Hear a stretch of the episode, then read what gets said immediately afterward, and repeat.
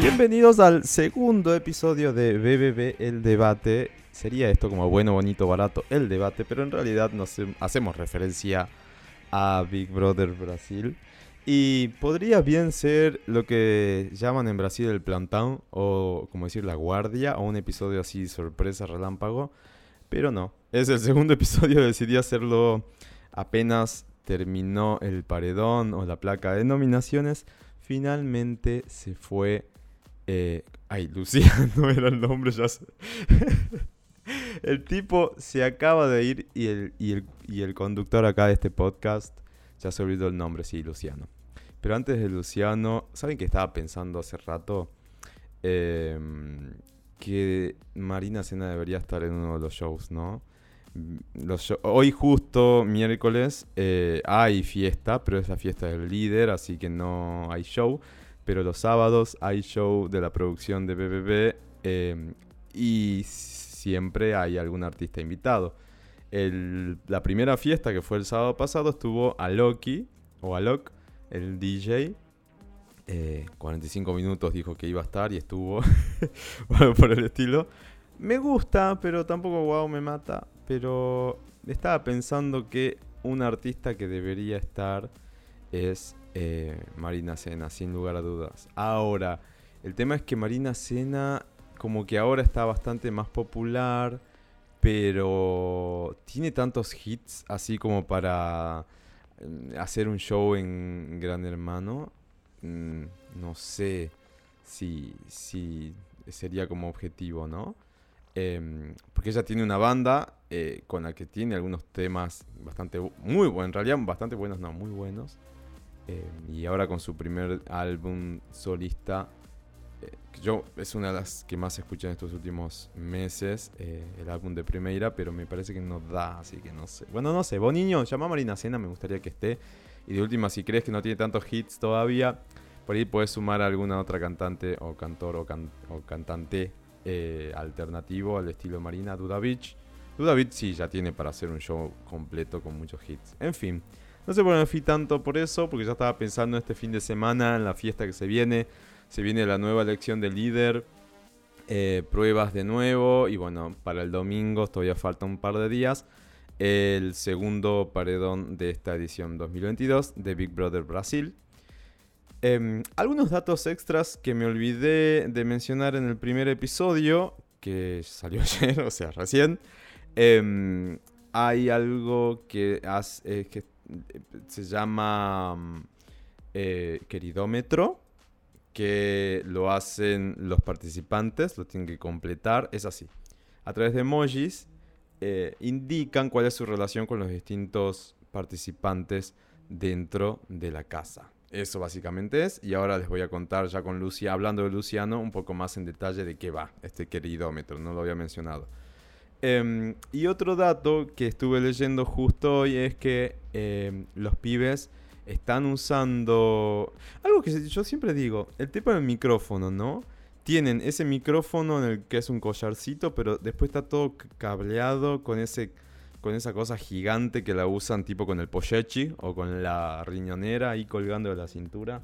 Es horrible. O sea, estamos en año 2022, todavía no pudieron inventar algo más práctico que tenga más duración la batería, no sé, por lo menos dos veces al día, tres, que se cambien y ya está, no, sé. Me parece algo tan prehistórico, ¿no? Esa caja de batería gigante que se tiene que poner atrás con la antena y todo. En fin, nada que ver. Ahora sí, lo que están usando con un poco más de tecnología son los smartwatch. Em, son relojes que no tienen pantalla, o sea, los, los Brothers no ven lo que, la información que está entregando el reloj o almacenando el reloj, pero sí son relojes inteligentes que les permite a la producción monitorear eh, a los participantes, ya sean, no sé, signos vitales, eh, frecuencia cardíaca, no sé si oxígeno, no creo que sean tan, tan, este, tan avanzados, pero sí eh, signos vitales, eso seguro, y también hace un monitoreo del sueño, lo tienen que tener todo el día puesto. Yo no podría, mm, no uso ni siquiera relojes, pulseras, nada. Imagínate un reloj todo el día puesto, es como demasiado, sobre todo para dormir, para que te monitoreen el sueño. Pero bueno, si hay algo polémico en Gran Hermano es el sueño, porque estos pibes duermen un desastre, ¿no? Te levantás tipo 6 de la mañana y los pibes están todavía ahí boludeando, tomando sol en el hidromasaje, tomando sol porque ya salió el sol, eh, despiertos. ¿por qué no duermen? Claro, después duermen hasta las 2 de la tarde, no sé hasta qué hora. Bueno, igual los despiertan, ¿no? Un poco más temprano.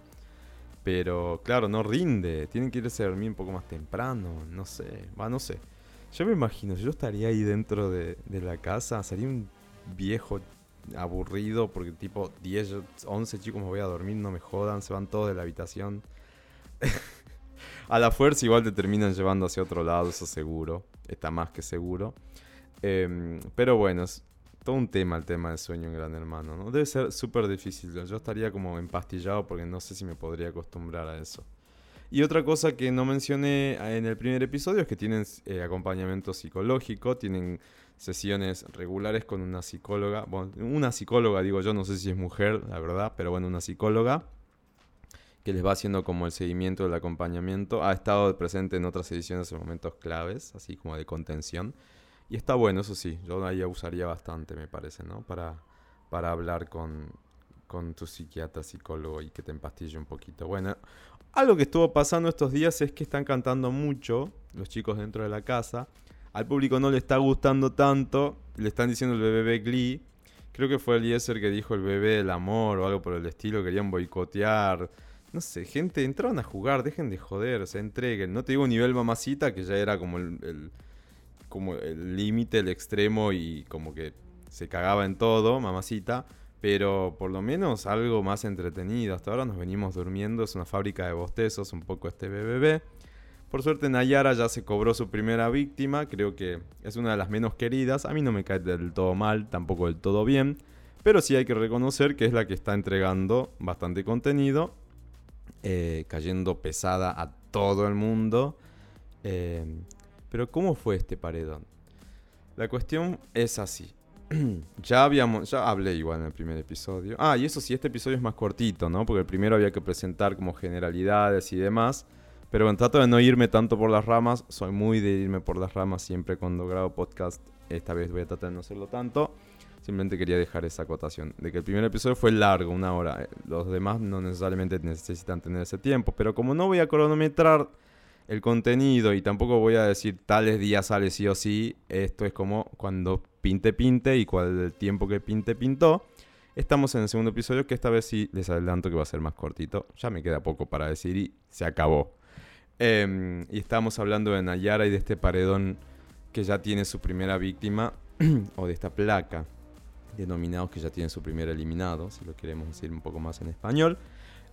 ¿Qué pasó? Bueno, esta vez el domingo cada participante tuvo dos votos. Antes ya estaban los inmunizados. Uno fue el Ángel, que era el autoinmune, era Rodrigo, eh, que se está comprando todos los números de la lotería para que lo nominen para el próximo paredón.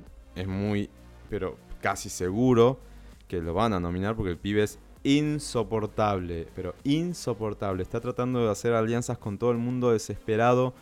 Eh, ya lo trataron de paranoico y no se equivocan. Está muy paranoico y no disimula para nada esa paranoia, esa persecución que tiene por tratar de salvarse. Creo que está tan concentrado en el juego o en el, o en el intento de salvarse que se olvida de un poco también del disfrute, ¿no? De jugar de otra manera, un poco más relajado, qué sé yo. Lo veo como todo el tiempo en esas. Otra que también anda comprándose todos los números, que para mí ya los tiene todo y puede irse tranquilamente, es eh, Eslovaquia o Eslovenia. Bueno, ahora ya no sé el meme, cuál es el meme y cuál es el personaje, ni idea, pero ven esta piba. Que se vayan los dos por mí, no hay ningún problema. Cada participante entonces en el último paredón, en la última formación de placa, votó a dos compañeros, excepto los inmunizados que ya dijera, eran Rodrigo el Ángel em, y había otra persona más que no me acuerdo en este momento.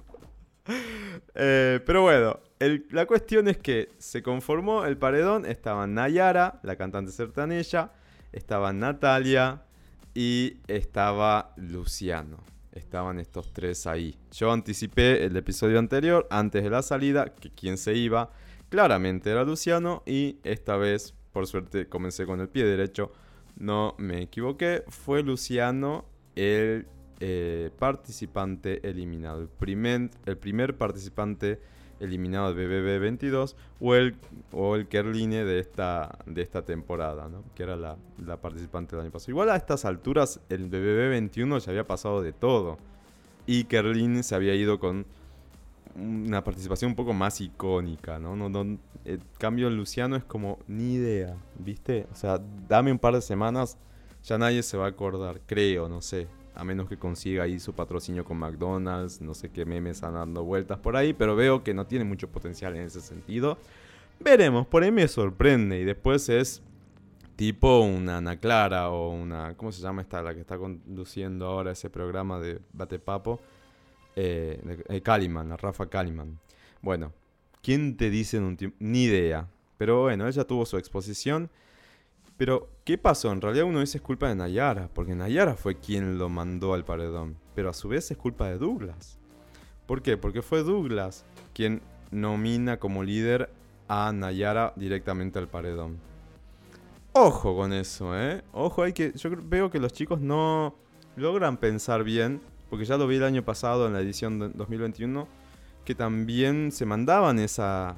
como esa macana, esa eh, ese error de decir, bueno, nomino a alguien que no me cae bien, pero claro, muchas veces, no siempre, pero muchas veces, a quien el líder nomina, eh, le dicen pushar, o sea, puede empujar a alguien también al paredón.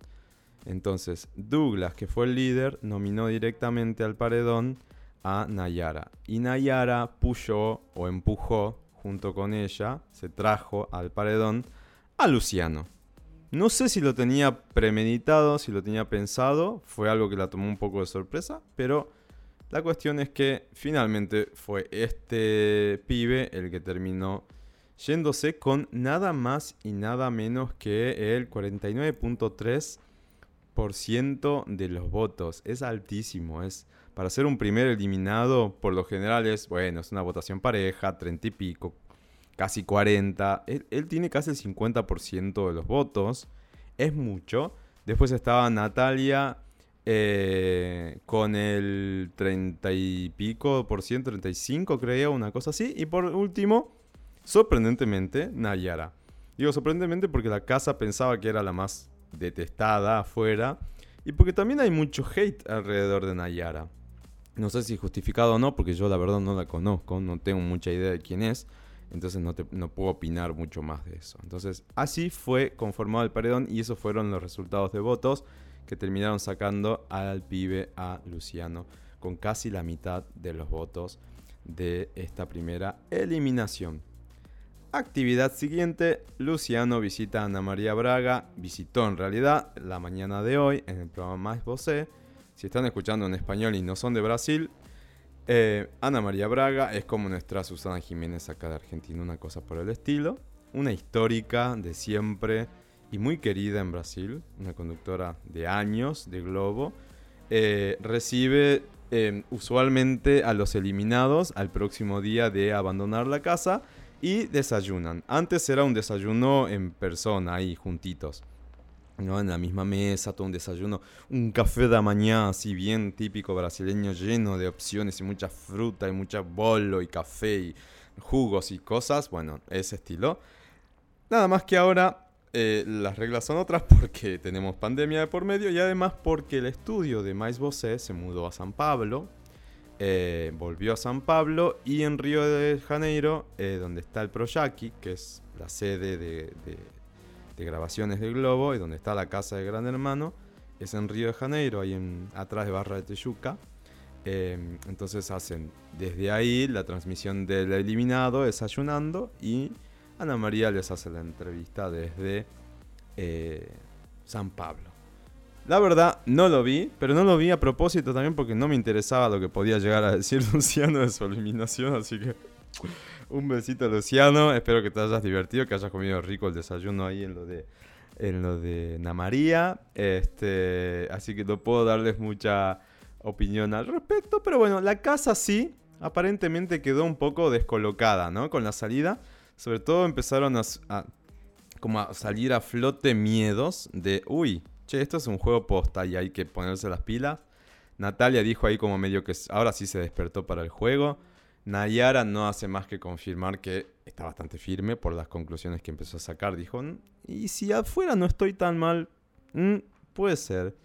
Entonces, aparentemente la cosa empieza a despertarse. Deja de ser un poco este BBB Glee que todo cantan y es todo amor, que es un embole total, para convertirse en un BBB de los clásicos de Brasil que por lo general son mucho puterío, mucha gritaría. Em, y yo les dije que iba a hablar del queridómetro. ¿Y qué era el queridómetro y de qué se refiere y bla, bla, bla? Bueno, queridómetro vamos a usar el caso de eh, Luciano para hablar de qué se trata. Entonces, cuando todas las mañanas, cuando uno va al rayo X o al confesionario a hacer esta sesión de rayo X o rayo X, uno tiene que asignar emojis a cada uno de los participantes. Esos emojis van a reflejar de alguna manera la relación que tenés con esos participantes. Por ejemplo, ¿cuáles son, ¿cuál fue el último queridómetro del, eliminado?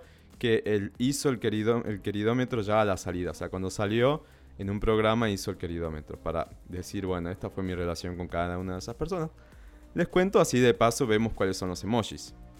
Por ejemplo, con Arturo Aguiar, que es este camarote, eh, le dio una serpiente, ¿no? Y dijo, él va muy lejos en el juego, eh, pero no deja de tener un veneno ahí. O sea, es medio, mm, medio venenoso este Arturo para Luciano, ¿eh? En cambio, para Bárbara dijo, ah, es muy simpática y le mandó una carita feliz. A Bruna, la esposa, todavía voy a seguir siendo la esposa de Luzmila, le mandó una carita feliz también, ¿no? De simpática. Y dijo, no falé mucho, no, ah, perdón, se me va el portuñol. No hablé mucho con ella, no tuve mucho contacto, pero está todo bien. Con Douglas, quien eh, indirectamente fue quien lo manda al paredón, le mandó un corazoncito y dijo, ah, él está en mi corazón. Después está Eliezer, le mandó otro corazoncito, dijo es un, cara, es un flaco de corazón gigante. A Eslovenia le mandó un corazón y dijo que es una mujer que va a brillar absurdamente. Todos la ven como la nueva Juliette o Juliette y me parece que son todos unos tarados, porque nada que ver. A Yaye Picón mm, le mandó una banana. y dijo, a mi ver, ella, ella no se mostró. Ay, perdón, el portuñol estoy a full. A mi, a mi entender, ella no se mostró. Eso dijo. O sea, claro, no dio ni bola. Pasó eso en realidad, chicos. Por eso le mandó una banana. El banana es como el bobo, el despreocupado. Ese es el significado del emoji. Después a Yesiliani le mandó un corazoncito y dijo que en los últimos días ella demostró ser una persona extremadamente Em, eh, ay, ¿cómo se dice en español acogedora? Eh, receptiva, podríamos decirlo. A Laís le mandó una carita feliz, dijo que es simpática, fofa, eh, pero hasta ahí nomás, por lo menos con él fue esa relación. A Linda Quebrada le mandó un corazoncito y dijo que al mismo tiempo que ella es muy bromista, tiene ese lado mm, de acogedor de nuevo la palabra, si me volvió a ir el significado. Acogedor, eh, eso, ¿no? De abrazar, de, recibir. Ay, voy a tener que usar el Google después para poder decirlo bien. Bien, Lucas y María, los dos se llevan un corazoncito de Luciano. Sobre Lucas dijo que él lo recibió bien, o sea, él me, él me acolió de nuevo, acolió. Y de María dijo que el tamaño de ella es totalmente opuesto a la persona que es. Parece ser que María es pequeñita de tamaño, pero inmensa como persona. A Nayara Acevedo le mandó una planta. Dijo, no hablaba del juego y no escuchaba a las demás personas. Hablaba mucho sobre ella. Y sí, me parece que es eso, ¿no? Pero eso no es planta, Luciano. ¿No te diste cuenta? Eso es una persona protagonista. No está ni ahí para lo que vos tenés para decir y habla, habla, habla, habla, habla. Arma lío. No es planta. Me parece que de última tendrías que haber dado una banana, Nayara. Después a Natalia, que era la otra emparedada, la otra emplacada, le dio un corazoncito y dijo que tiene un corazón, un corazón de hierro eh, y que consigue asegurar todo, o que consigue todo. A Paulo André, al atleta, le mandó un vómito, una carita vomitando, y dijo que la carita de vómito es porque él es, está siempre como enojado y se ríe. Es todo bonito. ni idea qué quiso decir. Y sobre Pedro Scooby, el surfista, dijo que él, llegó para causar, ¿no? Llegó para hacer ruido. Ah, le mandó una bomba. La bomba es una connotación un poco negativa en Brasil, ¿no? Es decir, aquí algo es bomba, no es que es una bomba, que es un suceso, sino algo un poco negativo. Rodrigo recibió una serpiente, dijo que es venenoso Tiago Abrevanel, un corazoncito, dijo que es como un, padre, una cosa así, no de, la iglesia un cura, sino un padrón, un padrón no, un padre, como un papá, es como una figura paternal. Y de Vinicius, la marica dijo que... Eh, ah, le mandó un corazón y dijo que le mando un corazón porque Vini tiene mucho para ofrecer todavía. Así que esos fueron los emojis que existen en BB y los últimos que este Luciano le dio a los participantes. Y con eso creo que está el episodio del día de la fecha, porque no tenemos mucho más para decir, ¿no? No, que, no, quedó, no quedaron como cosas pendientes o marcas eh, por el participante que ya acaba de abandonar la casa. ¿Cuándo viene el próximo episodio? La verdad no tengo idea. Muy probablemente después del nuevo paredón, o sea que después del domingo, podríamos decir un lunes. Pero no tengo idea. Por ahí sale un, un, un episodio así medio de la nada. Yo todavía estoy esperando esa situación que precise o necesite de un plantón, ¿no? O sea, una situación excepcional que diga, uy, mira lo que acaba de pasar, grabo, pum, play, rec, mejor dicho. Bueno, puede llegar a pasar, estoy dispuesto a hacerlo, obviamente, pero estos pibes no me están entregando el contenido necesario, así que, Boniño hace algo, manda cooler, hace mucho alcohol, no sé, inventate algún juego discordia heavy, pesado, hace algo porque no me están entregando lo que necesito. Por lo pronto, hasta acá llegamos. Primer eliminado Luciano ya está fuera de la casa. El juego sigue y nos vemos en el próximo episodio. A ver con qué nos damos, con qué nos encontramos. Chao. Ah, arroba Luis Madoval en redes sociales.